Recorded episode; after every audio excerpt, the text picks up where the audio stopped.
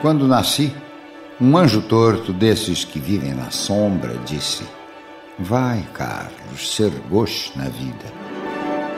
A Rádio USP apresenta Biblioteca Sonora. Produção Marcelo Bittencourt.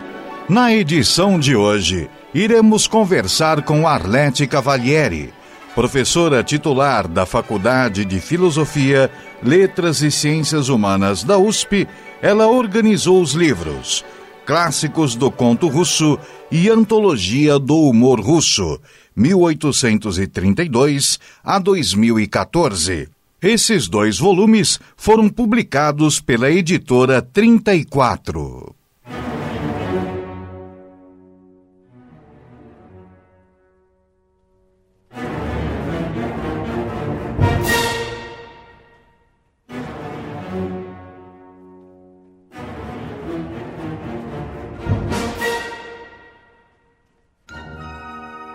Arlete, você traduziu e analisou os principais autores, encenadores e peças do teatro russo.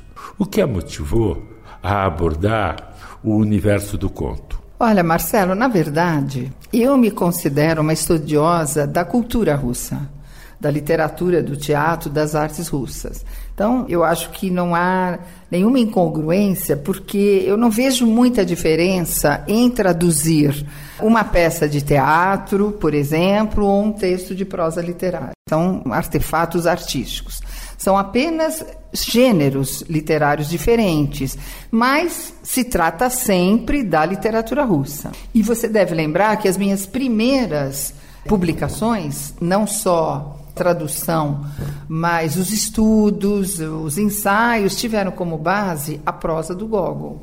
Então, eu estudei muito a, a, prosa gogoliana, a prosa tchecoviana. Então, não há nenhuma. Quer dizer, não é agora que eu estou me ocupando da prosa, do conto, do romance. Faz parte da minha trajetória como estudiosa da literatura russa.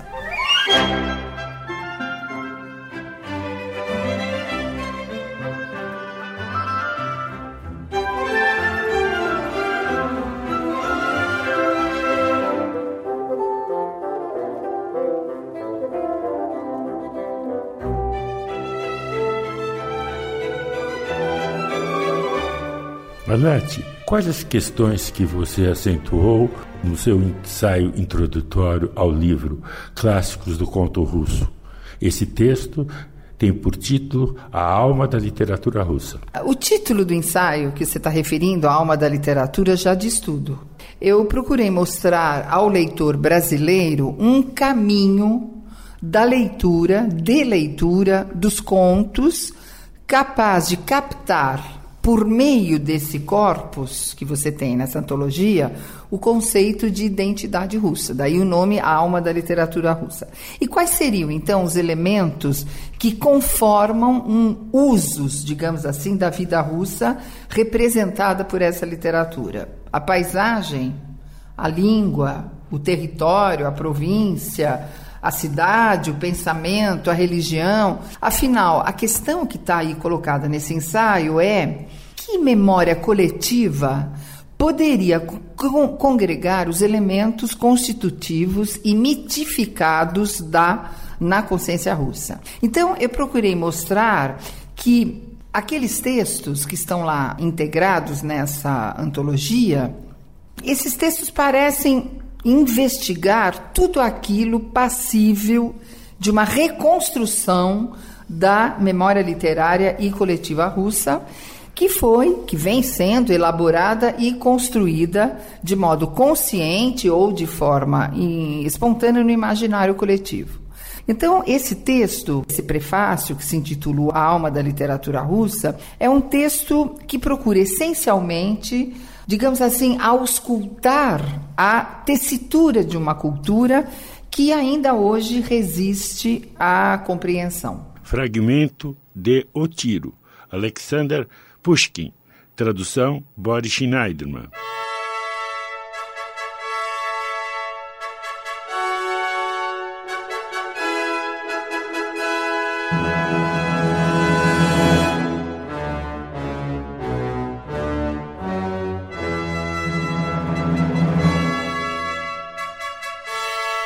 Uma vez passeávamos a dois a cavalo, à noitinha. O animal em que ia minha mulher começou a mostrar-se caprichoso. Ela se assustou, deu-me as rédeas e caminhou para casa. Fui na frente. No pátio, vi uma telega de estrada. Disseram-me que em meu gabinete estava um homem que não quisera dar o um nome e dissera apenas que precisava falar comigo. Entrei nesta mesma sala e vi no escuro um homem coberto de poeira e de barba crescida. Estava aqui, em pé, junto à lareira. Aproximei-me dele, procurando lembrar-me das suas feições. Não me reconhece, Conde? Silvio! Exatamente. Tenho direito a um tiro. Vim para descarregar a minha pistola. Está pronto? A pistola saía-lhe de um bolso lateral. Medi doze passos e me coloquei naquele canto, pedindo-lhe que atirasse o mais depressa possível enquanto minha mulher não voltava. Ele se demorou. Pediu luz. Trouxeram velas. Tranquei a porta, disse que ninguém entrasse e lhe pedi novamente para atirar. Ele tirou a pistola e fez pontaria. Eu contava os segundos, pensava nela. Decorreram uns instantes terríveis. Silvio baixou o braço. Lamento que a pistola não esteja carregada de caroços de cereja. A bala é mais pesada.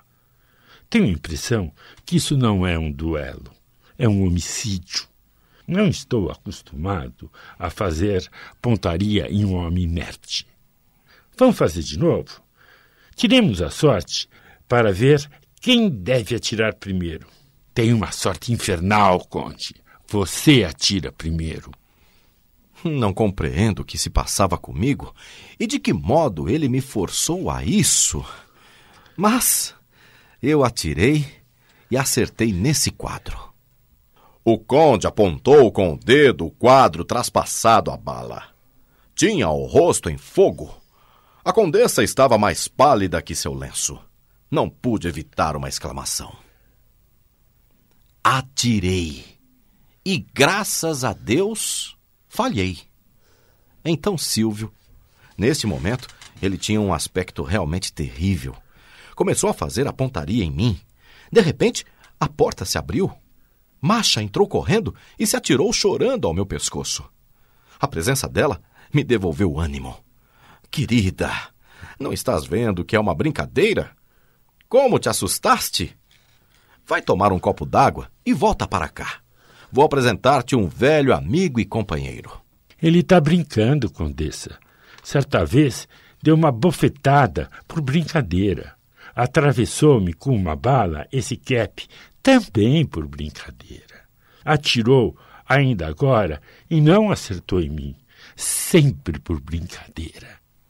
Agora me deu na telha brincar um pouco. Dito isso, quis fazer pontaria em mim, na presença dela. Macha atirou-se aos seus pés. Levanta-te, Macha, que vergonha! Ah, fiquei furioso. E o senhor não vai deixar de escarnecer essa pobre mulher? Atira ou não? Não atiro. Estou satisfeito. Vi o teu estado de confusão, o teu medo. Obriguei-te a atirar em mim. Isso me basta. Vai lembrar-te sempre de mim. Entrego a tua consciência. Ia já saindo, mas de repente parou no umbral da porta. Olhou para o quadro que eu traspassara com uma bala. Atirou nele, quase sem mirar, e sumiu. Minha mulher estava desmaiada. Os meus homens não se atreveram a detê-lo e olhavam-no horrorizados. Saiu para o patamar da escada, chamou o cocheiro e foi-se, antes que eu tivesse tempo de vir a mim. Alex, por que Alexander Pushkin é considerado o pai da literatura russa moderna. Você poderia comentar alguns aspectos da produção literária desse escritor? Já está consagrada a ideia, e na verdade é, ela é legítima, essa ideia, de que Alexander Pushkin é um dos maiores ícones das letras russas e realmente conhecido como o pai da literatura russa moderna. Ele pode ser considerado o fundador do que nós podemos chamar da genuína cultura russa do século de ouro, do século XIX, que vai vicejar em quase todo o século XIX. Você sabe, ele escreveu poesia e no final da vida ele escreveu prosa. Então, tanto a sua poesia como a sua prosa eh, vão inaugurar uma nova forma de escrever. Antes de mais nada, ele dá à língua russa um novo status literário. Aquela língua russa comum, cotidiana, simples, né? a língua que flui, foi elevada por Pushkin a um grau de sofisticação, de limpidez e de elegância, eu digo até de concisão, que jamais tinha sido encontrado antes na história literária russa. Além disso, não é só uma questão da forma, na forma como ele trabalha a língua, mas também a ousadia de certos temas que foram tratados em sua lírica. O amor sensual, por exemplo, mas sempre com elegância e uma profundidade no tratamento tanto dos temas como da língua literária. A sua prosa, como eu disse, que sobre a qual ele trabalhou mais no final da sua vida, está muito bem representada na coletânea de contos e novelas que foram traduzidas por Boris Schneider, mas numa coletânea que se chama O Negro de Pedro Grande, que é assim a essência da sua prosa, das suas novelas.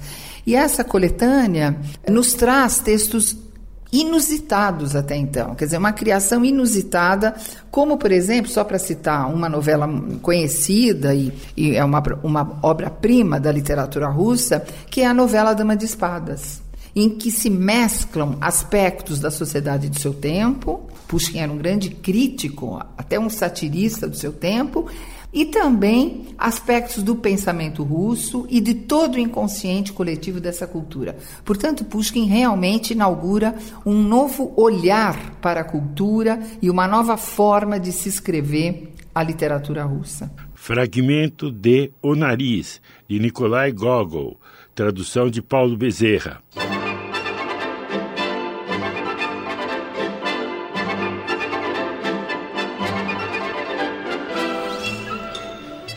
O assessor de colegiado Kovaliov acordou bastante cedo e fez um com os lábios, como sempre fazia ao acordar, embora ele mesmo não pudesse entender por que motivo. Kovaliov espreguiçou-se, ordenou-lhe que trouxessem-lhe um pequeno espelho que estava em pé sobre a mesa. Queria ver uma espinha que lhe aparecera no nariz na noite da véspera. Mas, para sua imensa surpresa, viu que o lugar onde antes havia um nariz estava inteiramente plano. Assustado, Kovalyov ordenou que lhe trouxessem água e limpou os olhos com uma toalha. De fato, estava faltando o nariz. Começou a palpar-se para se certificar. Não estaria dormindo? Parece que não. O assessor de colegiado Kolaviov saltou da cama, sacudiu-se e nada de nariz. Ordenou imediatamente que lhe trouxessem a roupa e saiu voando direto para a casa do chefe de polícia. Mas enquanto isso, é preciso dizer alguma coisa sobre Kovalyov, para que o leitor Veja de que espécie era esse assessor de colegiado. Os assessores de colegiado que recebem esse título mediante atestado de conhecimento, de forma alguma podem ser comparados aos assessores de colegiado que se faziam no Cáucaso. Trata-se de dois tipos muito especiais. Os que são assessores de colegiado por conhecimento mas a Rússia é um país tão esquisito que, se alguma coisa é dita sobre um assessor de colegiado, todos os outros, de Riga à Sibéria, tomam-na forçosamente para si. O mesmo é válido para todos os títulos e categorias. Kovalyov era um assessor de colegiado do tipo caucasiano. Arlete, Gogol inovou no teatro e no conto. Como eu já te disse antes, eu iniciei os meus estudos justamente examinando os contos de Gogol. E me impressionaram, sobretudo, eu ainda era muito jovem quando eu comecei a trabalhar com Gogol, me impressionou o fantástico, o maravilhoso, que se mesclam nos seus textos com elementos do cotidiano mais corriqueiro e que apontam para uma visão muito particular do universo cultural russo. Ou seja, a realidade é ela mesma, ela é em si fantástica. O próprio homem é insondável, é absal. E isso corresponde ao caráter sinistro, estranho, absurdo, espectral que adquirira a vida russa na época do Gogol. A sua capital símbolo durante o regime Nicolau I, que foi um dos autocratas, um dos governantes mais autocratas da Rússia czarista. E isso Gogol nos mostra de uma forma ao mesmo tempo aterrorizante e muito bem humorada. O riso gogoliano, o humor gogoliano. As suas personagens são grotescas, um pouco fora das normas e personagens que se escondem muitas vezes por detrás das escrivaninhas das repartições públicas de São Petersburgo. Isso vai marcar esse aspecto da literatura do Gogol vai marcar todo o fluxo posterior da literatura russa. Eu penso que até hoje, na literatura russa contemporânea, existem esses traços gogolianos que eu acabo rapidamente de mencionar aqui a você. Hoje na companhia de Arlete Cavalieri, organizadora dos livros Clássicos do Conto Russo e Antologia do Humor Russo, publicados pela editora 34. Trecho inicial de O Grande Inquisidor, de Dostoiévski. Tradução Paulo Bezerra.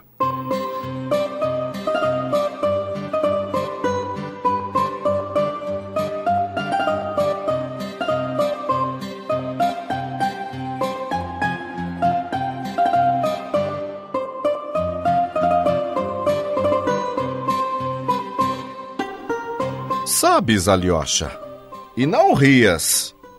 Numa ocasião, escrevi um poema. Foi. Foi no ano passado.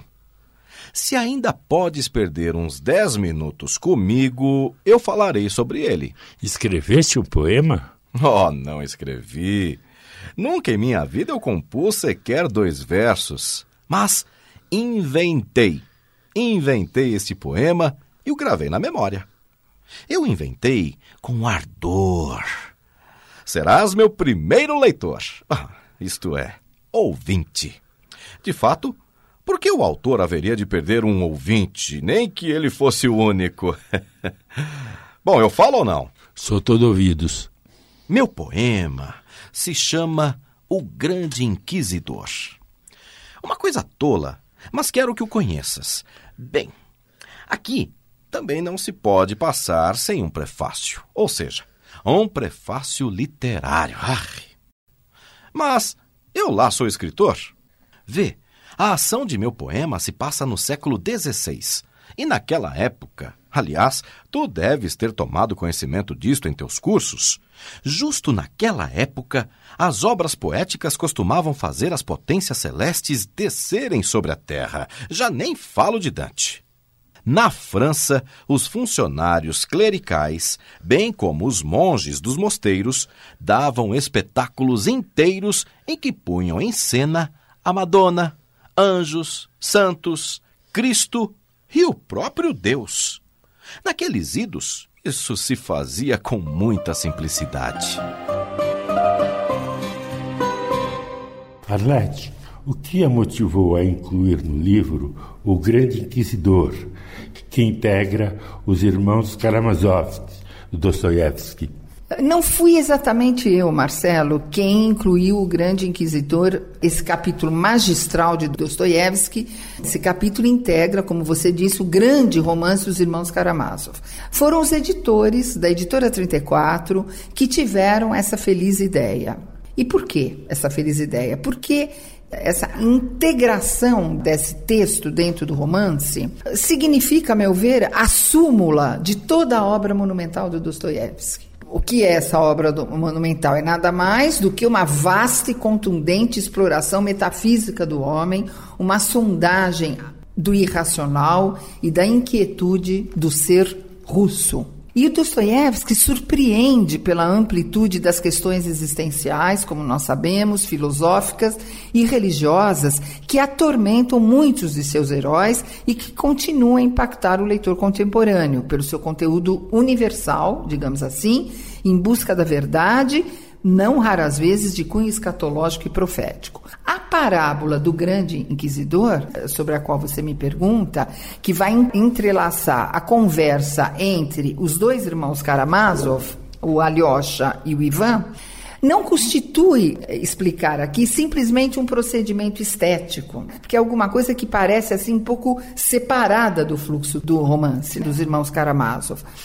Não é um, um procedimento de matiz fantástica e alegórica, mas vai muito além, muito além desse aspecto, que também se distancia, digamos assim, do realismo europeu oitocentista, período no qual se integra, se encaixa a literatura de Dostoiévski.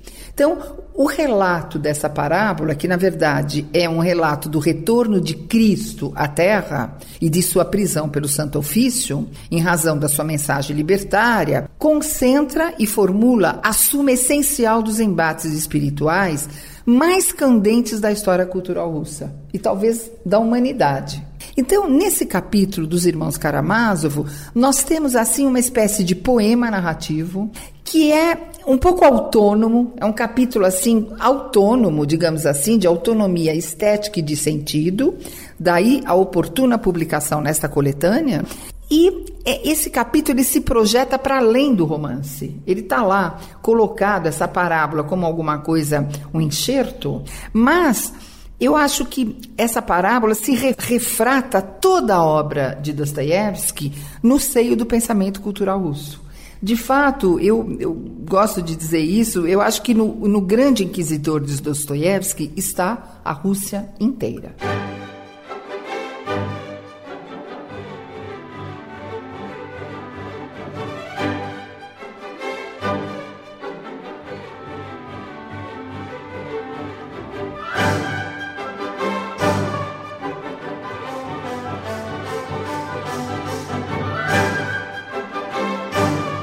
Let Dostoiévski possui uma obra extremamente vasta e complexa.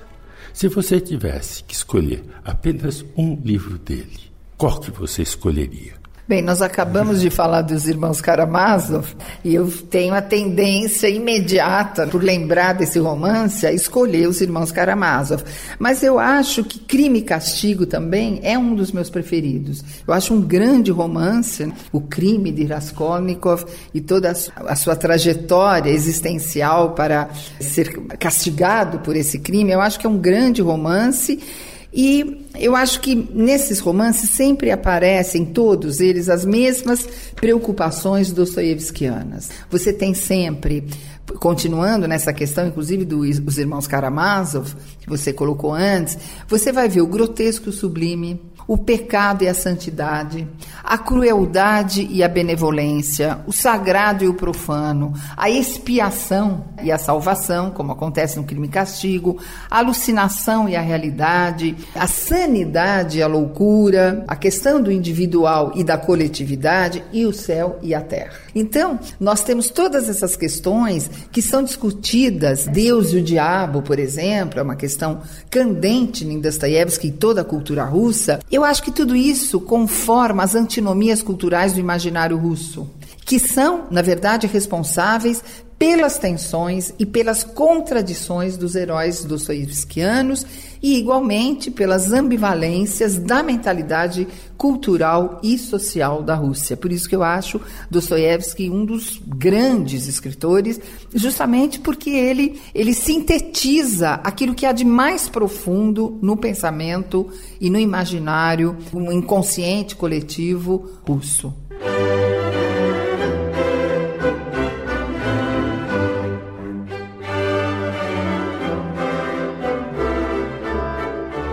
Alete, de que maneira a vida de Maxim Gorky refletiu na sua literatura? Maxim Gorky é um nome importante da inteligência russa, sem dúvida nenhuma.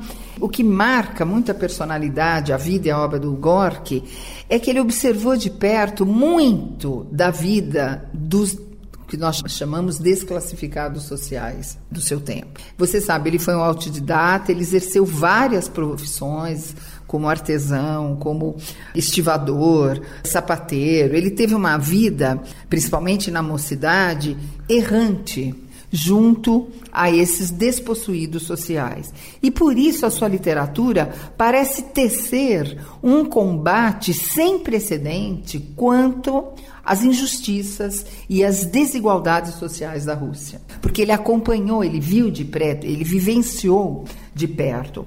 Então, ele parece querer, busca servir, entre aspas, digamos assim, servir ao povo, se aproximar dos camponeses, e ele sonha como certa parcela da inteligência russa, em se unir a esse povo, a essa coletividade desclassificada socialmente, quase como uma simbiose ideal. E isso, a vida e a obra do, do Gorky mostra muito bem esse registro da vida miserável dos camponeses e que vai, na verdade, engendrar também um embate ferrenho, como toda inteligência russa, não é? às vezes até violento, um embate com o poder autocrático da Rússia czarista. Então, essa é uma marca da inteligência e se pode ver muito bem na vida e na obra do Gorky, inclusive pelos temas que ele abordou, as questões que foram assim muito candentes na sua literatura, justamente mostrando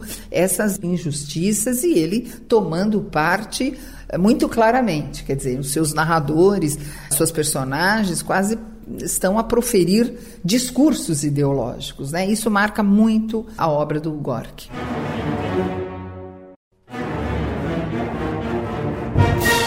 Arlete, você não gostaria de abordar ou comentar algum dos escritores presentes no livro e que não foram citados nessa entrevista? Olha, Marcelo, eu acho que vale a pena lembrar o nome de Chekhov, Anton Chekhov. Já que você está falando dessa coletânea que chama Clássicos do Conto Russo, eu acho que nenhum contista russo pode ofuscar o brilho de Chekhov, sobretudo no quesito concisão. Ele cultivou, digamos, essa heterodoxia russa da brevidade discursiva. Por que heterodoxia? Porque os russos são muito prolixos, eles falam muito, eles escrevem romances de 400 páginas. Estávamos, estávamos há pouco falando da obra de Dostoiévski, de Gorky. Né?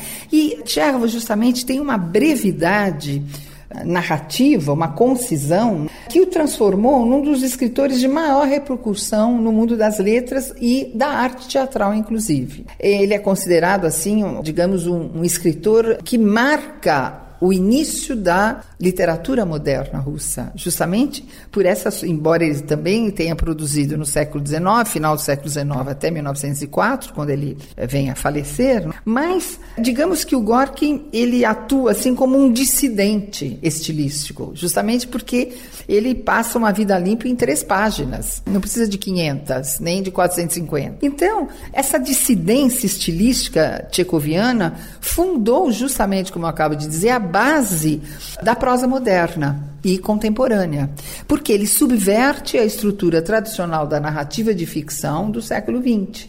Ele gostava de dizer Contra todas as chamadas regras da arte, ele dizia assim: eu gosto de começar em forte e terminar em pianíssimo. Então, foi um escritor assim magistral, seus contos são obras-primas. Aqui no, nesse volume, dois contos que nós incluímos, Brincadeira e Um Caso Clínico, representam talvez a síntese da poética narrativa dele. Por quê? Aí eu acho que nós temos a essência da literatura do Chekhov, com fatos banais, incidentes corriqueiros, ele entrever, ele pode entrever toda a transformação de uma vida. Porque para Chekhov a arte deve representar a vida tal como ela é na realidade.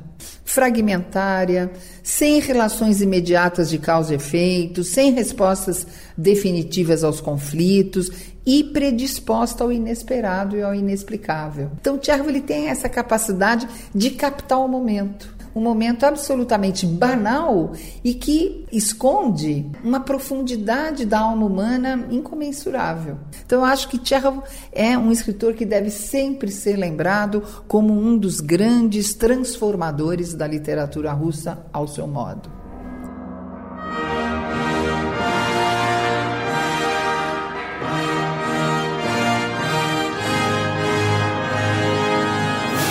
Arlete, quais dos aspectos que você enfatizou no seu ensaio O Mundo do Riso Russo, Comicidade e Riso na Literatura Russa? Bem, você agora está se referindo a uma outra antologia que se chama Antologia do Humor Russo. E a questão do riso é um dos temas mais fascinantes da literatura e da cultura russa de modo geral. Eu sempre estive atenta, eu acabei de dizer que eu comecei trabalhando com Gogol, que é assim a, a matriz desse humor, desse tipo de humor russo, e eu sempre estive inclinada a estudar com mais profundidade esse aspecto do universo cultural russo. Por quê? É um riso irreverente e crítico, como aliás quase todo o riso de qualquer cultura. Mas na Rússia há uma natureza popular insubmissa e contestadora, muitas vezes, quase sempre, expressão satírica da realidade russa, e que tem essa função que acho que é fundamental no mundo russo, até hoje, de abolir as hierarquias éticas e sociais, revelar a vibração interior de um universo cultural e ideológico. Então, Há no riso russo, e isso eu coloco um pouco nesse ensaio que você acaba de citar, uma dubiedade subjacente a essa determinada visão de mundo cômico, que se pode ver em muitos desses escritores que integram esse volume. Que dubiedade é essa? Digamos, é um ponto é um, é um, traço comum desses escritores, embora a antologia comece no século XVIII e venha até os dias de hoje. Que dubiedade é essa? É o desejo, ainda que subliminar, por uma literatura séria. Buscar uma literatura trágica e moral, que tem uma moralidade. Isso é muito caro aos russos. Mas é também o desejo, esse desejo está sempre, parece estar sempre perseguido por uma cosmovisão desagregadora. E isso, o riso é um aliado. Essa cosmovisão cômica que é expressa por um riso desestabilizador, rico nas suas motivações e cuja multiplicidade desafia ainda eh, essa multiplicidade dos aspectos do riso russo ainda desafia o leitor contemporâneo. Eu tento apontar nesse ensaio ao leitor, nesse prefácio, tento apontar a chave para a compreensão das camadas mais profundas da cultura russa e do caráter anárquico, irreverente e revolucionário do riso russo. Porque o humor e o riso na Rússia é como a vodka, sabe? São elementos indispensáveis da vida russa. Não se pode viver sem eles. E eu acho que esse aspecto do humor e do riso ainda deve ser melhor divulgado no Brasil e no mundo porque nós conhecemos as grandes verdades ideológicas, políticas, sociais dos grandes romancistas, como se a literatura russa fosse assim porta-voz apenas de verdades eh, assim verdades eh, eh, essenciais, mas há também esse aspecto do humor na cultura russa que tem o mesmo objetivo, mas que passa por um outro viés. E é exatamente esse viés que eu quero salientar para o leitor brasileiro e é a base da organização dessa antologia que se chama Antologia do Humor Russo. Os Males do Tabaco, segunda versão. Anton Chekhov, tradução Aurora Bernardini.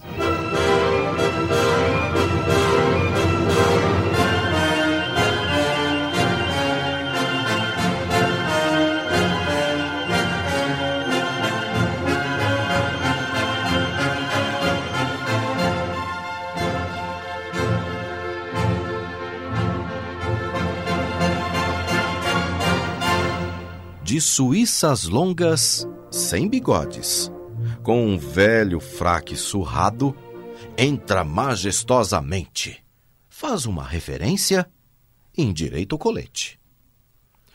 prezadas senhoras e, de certo modo, prezados senhores, pediram à minha mulher que eu realizasse aqui uma conferência qualquer de interesse geral para fins beneficentes.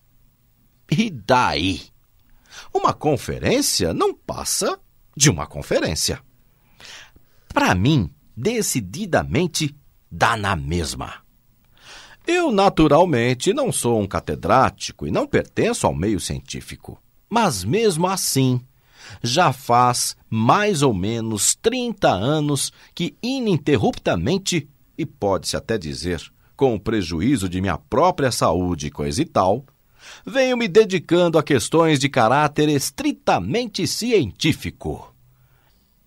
Refletindo e até mesmo escrevendo vez ou outra, imaginem os senhores, artigos científicos, é, isto é, não propriamente científicos, mas, perdoem a expressão, do gênero científico, por assim dizer. Entre outras coisas, nesses dias foi escrito por mim um artigo enorme, intitulado Dos Males de Alguns Insetos. As filhas gostaram muito, principalmente no que dizia respeito aos percevejos. Mas eu li e rasguei. Pois dá na mesma escrever ou não escrever. Mas sem pó da Pérsia ninguém vive. Em casa, até no piano de cauda, há percevejos. Como assunto da minha conferência de hoje escolhi, por assim dizer, os males que acarreta à humanidade o uso do tabaco.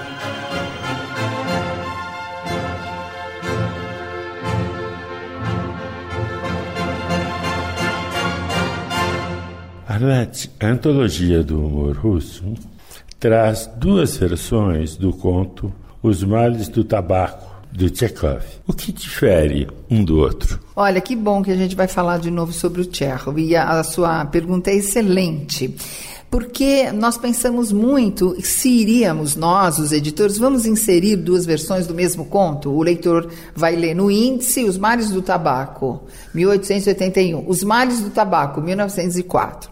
Qual foi a ideia? Ambos os textos são textos curtíssimos, tem três, quatro páginas.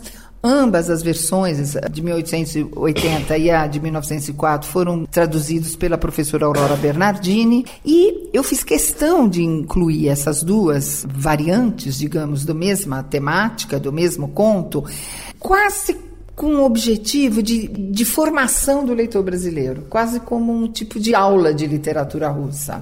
Por quê? Como nós devemos ler um texto literário nas suas entrelinhas? E a pergunta é justamente essa que você coloca. O que difere uma da outra? Isso é literatura. Nós podemos escrever. O, o, o dizia isso, né? Me dê um copo de água e eu escrevo sobre um copo de água. A literatura pode falar sobre tudo e de várias formas. E aqui está um exemplo. Em primeiro lugar, a primeira versão, que foi escrita por Tchekhov no início da sua carreira, na década de 1880, como eu disse, e a segunda foi escrita no ano da morte do escritor. Isso já nos diz alguma coisa. Porque há um escritor, talvez mais maduro na segunda versão, mais vivido, mais experiente do ponto de vista literário, sem contar justamente o fato de que se trata exatamente do ano de sua morte. Ora, há em ambos os textos, tanto na primeira como na segunda versão, o mesmo humor, a mesma ironia, tchecovianos, mas é possível a gente verificar, em se tratando de um monólogo, porque é um monólogo, proferido pelo mesmo personagem, tanto na primeira como na segunda versão. É possível observar diferenças no tom, nas entrelinhas, no viés psicológico desse personagem que está diante do público para falar dos males do tabaco e, na verdade, ele passa a sua vida limpo. Ele fala da sua vida.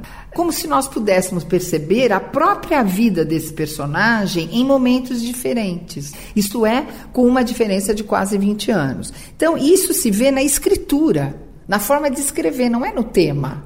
Porque a historinha é a mesma. A, o tratamento da linguagem, do humor, mais ou menos melancólico, isso eu vou deixar para o leitor decidir, não vou dar todas as chaves. É isso que, que interessa nessa dupla versão dos males do tabaco. Então eu deixo ao ouvinte leitor o prazer da descoberta desses dois Tchekhov. Inclusive, eu estou falando aqui esses dois Tchekhov, porque Mayakovsky escreveu um texto sobre Tchekhov, um texto magistral, que está, inclusive, traduzido pelo professor Boris Schneid, foi traduzido na a Poética de Mayakovsky, um texto do Mayakovsky chama Os Dois Tchekhovs. Né? Então, estou aqui citando o próprio Mayakovsky.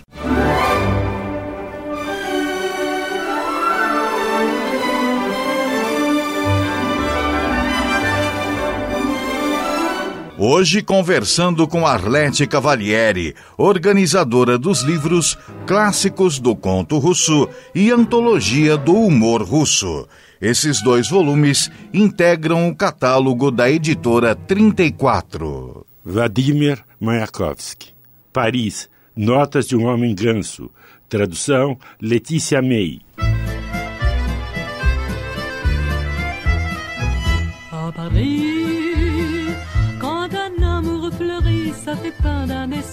De cœur qui se sourit, tout ça parce qu'ils s'aiment à Paris.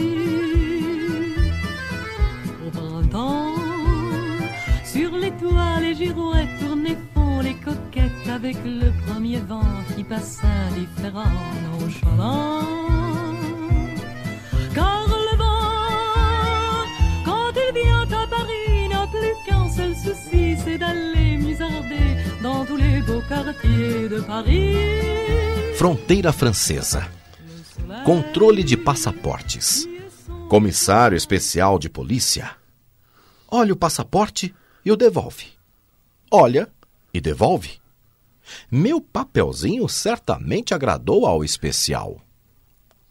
O especial lança um olhar entusiasmado, ora para mim, ora para o papelzinho. Sua nacionalidade? Russo. De onde vem? Berlim. E antes de Berlim? De Estenito. E antes de Estenito? De Reval. E antes de Reval? De Narva. E antes de Narva? Hum, não havia mais cidades estrangeiras? Bem, seja o que for, jogo a bomba de Moscou.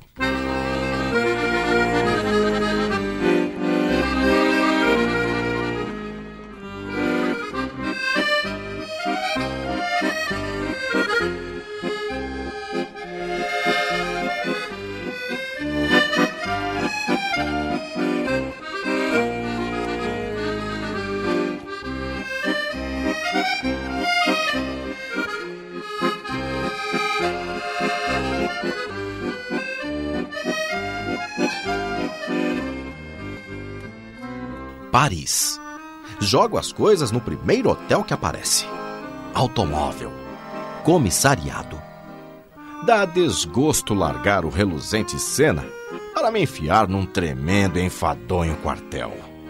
Ele está repleto de sargentos reluzentes e de todo tipo de porcaria dos porões e dos sótãos parisienses, apreendida sabe-se lá por quê.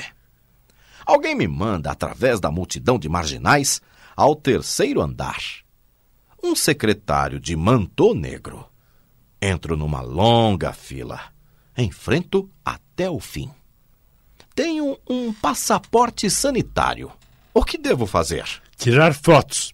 O senhor vai registrar quatro fotografias no seu posto de polícia. Lá, requer outras quatro e tragas logo para cá.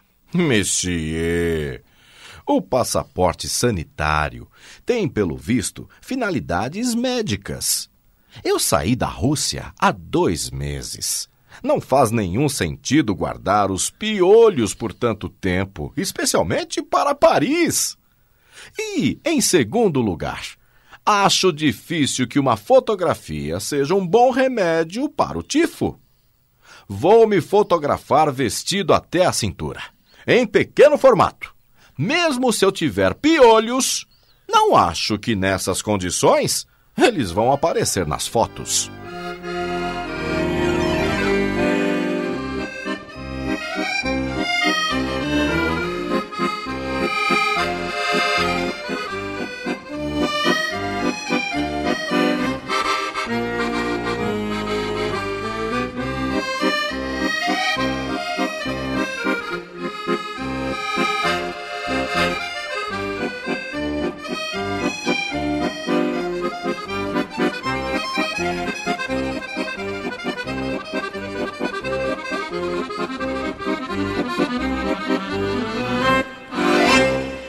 Halat, o que mais lhe agrada no conto Eu a Fiz Rir, de Mayakovsky? Me agrada tudo em Mayakovsky. Eu trabalhei muito com Mayakovsky, como você sabe, mas o que eu gosto especialmente nesse texto é esse tom documental que ele tem autobiográfico. Sabe-se que Mayakovsky sempre falava de si próprio, de uma forma ou de outra, fazendo ficção ou não.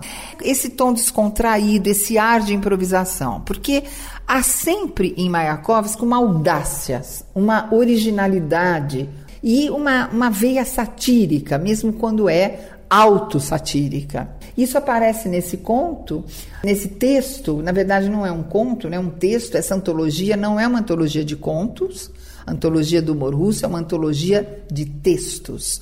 Nós temos diálogos, monólogos, cartas, textos com quatro linhas, textos com vinte. A ideia dessa antologia foi justamente subverter o gênero do conto. Então, é uma antologia de textos, os de, gêneros, nem sei se a gente pode falar de gêneros nessa antologia, porque nós temos vários, vários formatos do narrar. E no caso aqui do, do Mayakovsky, não sei se você sabe, que ele foi escrito após a sua viagem aos Estados Unidos, e ele aborda aqui de uma forma muito bem humorada, como eu disse, é autobiográfico, mas sempre com a criação, recriação, um dos seus grandes problemas nas viagens ao exterior, que era a deficiência de comunicação, porque Mayakovsky falava apenas o russo e o georgiano. Você sabe que ele é georgiano de origem.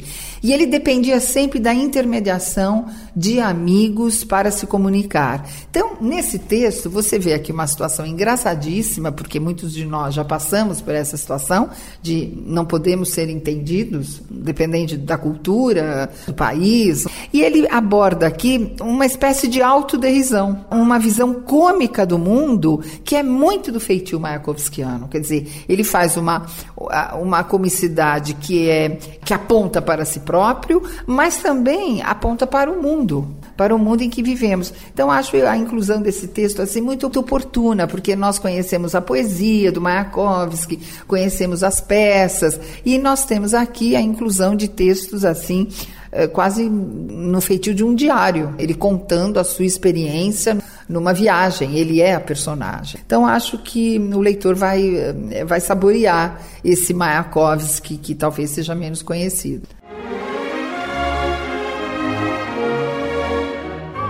Arlete, você poderia comentar o atual momento da literatura russa e quais os escritores que você gostaria que fossem traduzidos para o nosso idioma? Como eu disse antes, muitos elementos que, ao meu ver, estruturam as camadas mais profundas da cultura russa prendem-se a uma visão cômica do mundo, por meio da expressão desse riso, sobre o qual eu já falei, irreverente e crítico, não é?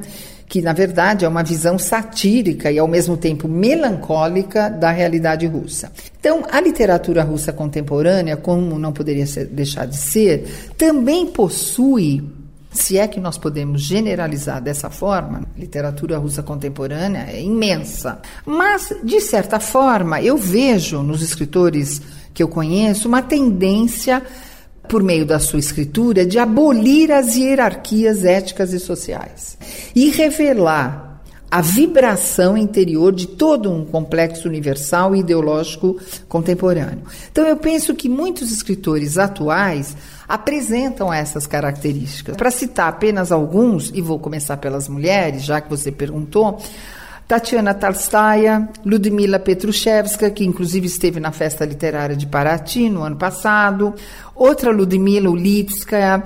Agora, entre os homens, eu cito Dmitry Bikov, Vladimir Sarokin, que também esteve em Paraty em 2014, com o qual eu tenho trabalhado, traduzi uma peça dele, Eduard Limonov, esse último pouquíssimo conhecido no Brasil. Enfim, todos esses que eu acabo de citar, e provavelmente eu estou me esquecendo de tantos outros, deveriam ser mais traduzidos no Brasil, porque nós poderíamos conhecer melhor o que é a Rússia contemporânea, o que é a cultura russa contemporânea e por que o riso e o humor continua sendo tão importante para lutar, podemos dizer assim, contra o poder russo.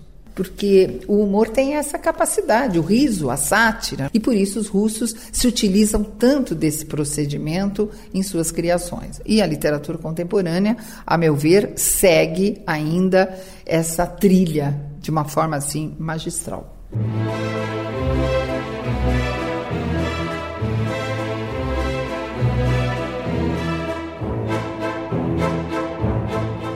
Arlete, você é uma intelectual extremamente ativa. Quais são os seus próximos passos? Bem, Marcelo, eu estou atualmente me ocupando justamente da literatura contemporânea, do teatro contemporâneo, especialmente desse escritor que eu acabo de citar, Vladimir Sarokin, que esteve aqui uma vez na, na festa de Paratico, justamente quando nós estávamos lançando uma peça que eu traduzi e que depois foi montada aqui no CCBB pela Cibele Forjas, que se chama Dostoyevsky Trip. Por que, que eu estou trabalhando, eu, eu, eu tomo assim como ícone a outros, como eu acabei de citar? Porque me interessa compreender essa apreensão literária e artística russa do mundo contemporâneo como uma estrutura em que predomina o caos. Claro que o caos é um sinal dos tempos, né? Eu digo predomina o caos na cultura russa, mas predomina o caos no mundo em que vivemos, seja no Brasil, seja no Japão, seja. Mas me interessa, porque eu me ocupo do mundo russo, me interessa justamente perceber essa desagregação russa atual, a degeneração da existência humana, expressa muitas vezes nesses textos tragicômicos. São textos matizados pelo absurdo, pela loucura, pelo delírio, e das quais são situações das quais são vítimas ou atuantes personagens híbridas marionetes despsicologizadas que estão envolvidas nesse mundo de nonsense, resultantes justamente da desconstrução dos conflitos, do discurso. Sempre me parece uma releitura em tom de derrisão da própria tradição literária e teatral russa e universal. A ideia, justamente, o que me, me chama a atenção, parece que há um objetivo assim da cultura russa contemporânea e da literatura russa contemporânea de desestabilizar os pilares centrais da história da cultura russa. Então há uma discussão permanente da história russa, da cultura russa na literatura russa contemporânea, de uma forma ou de outra. Alegórica, metafórica, às vezes é um conto para criança que escreve Petrushevska, mas atrás daquele conto para criança tem toda a, a tradição da literatura e da cultura russa. Então eu acho que estou trabalhando, estou traduzindo agora novamente o Sarokin, que ainda é pouco conhecido no Brasil, nós temos apenas essa peça e um conto que foi é, traduzido pelo professor Mário Ramos. Eu acho que ele pode ser considerado assim a matriz desse movimento que se inicia lá na década de 1990, mas que me parece se prolonga até os dias atuais na Rússia contemporânea. Então, eu estou me, me, ocupando agora desse tópico, desse tema, porque me interessa essa, essa luta da literatura, das artes, da cultura russa contemporânea pela liberdade, que é um valor assim fundamental de qualquer ser humano e principalmente dos artistas russos, a liberdade de expressão. É uma luta que, infelizmente, tem acompanhado todo o desenvolvimento da história cultural russa ao longo dos séculos. Essa luta permanece ainda hoje na Rússia contemporânea.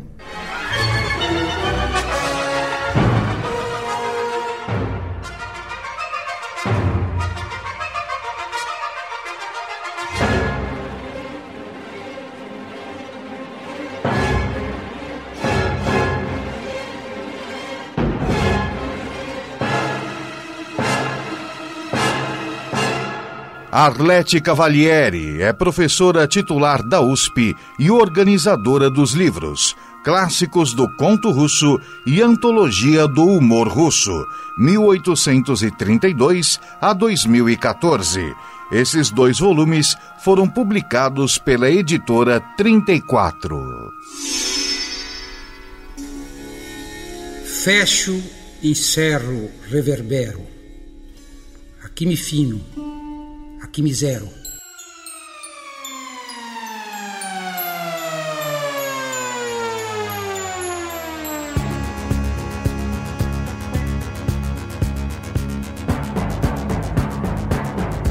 Biblioteca Sonora. Produção Marcelo Bittencourt. Sonoplastia e montagens Benete Ribeiro. Apresentação Gilberto Rocha Júnior. Até a próxima semana, nesse mesmo horário.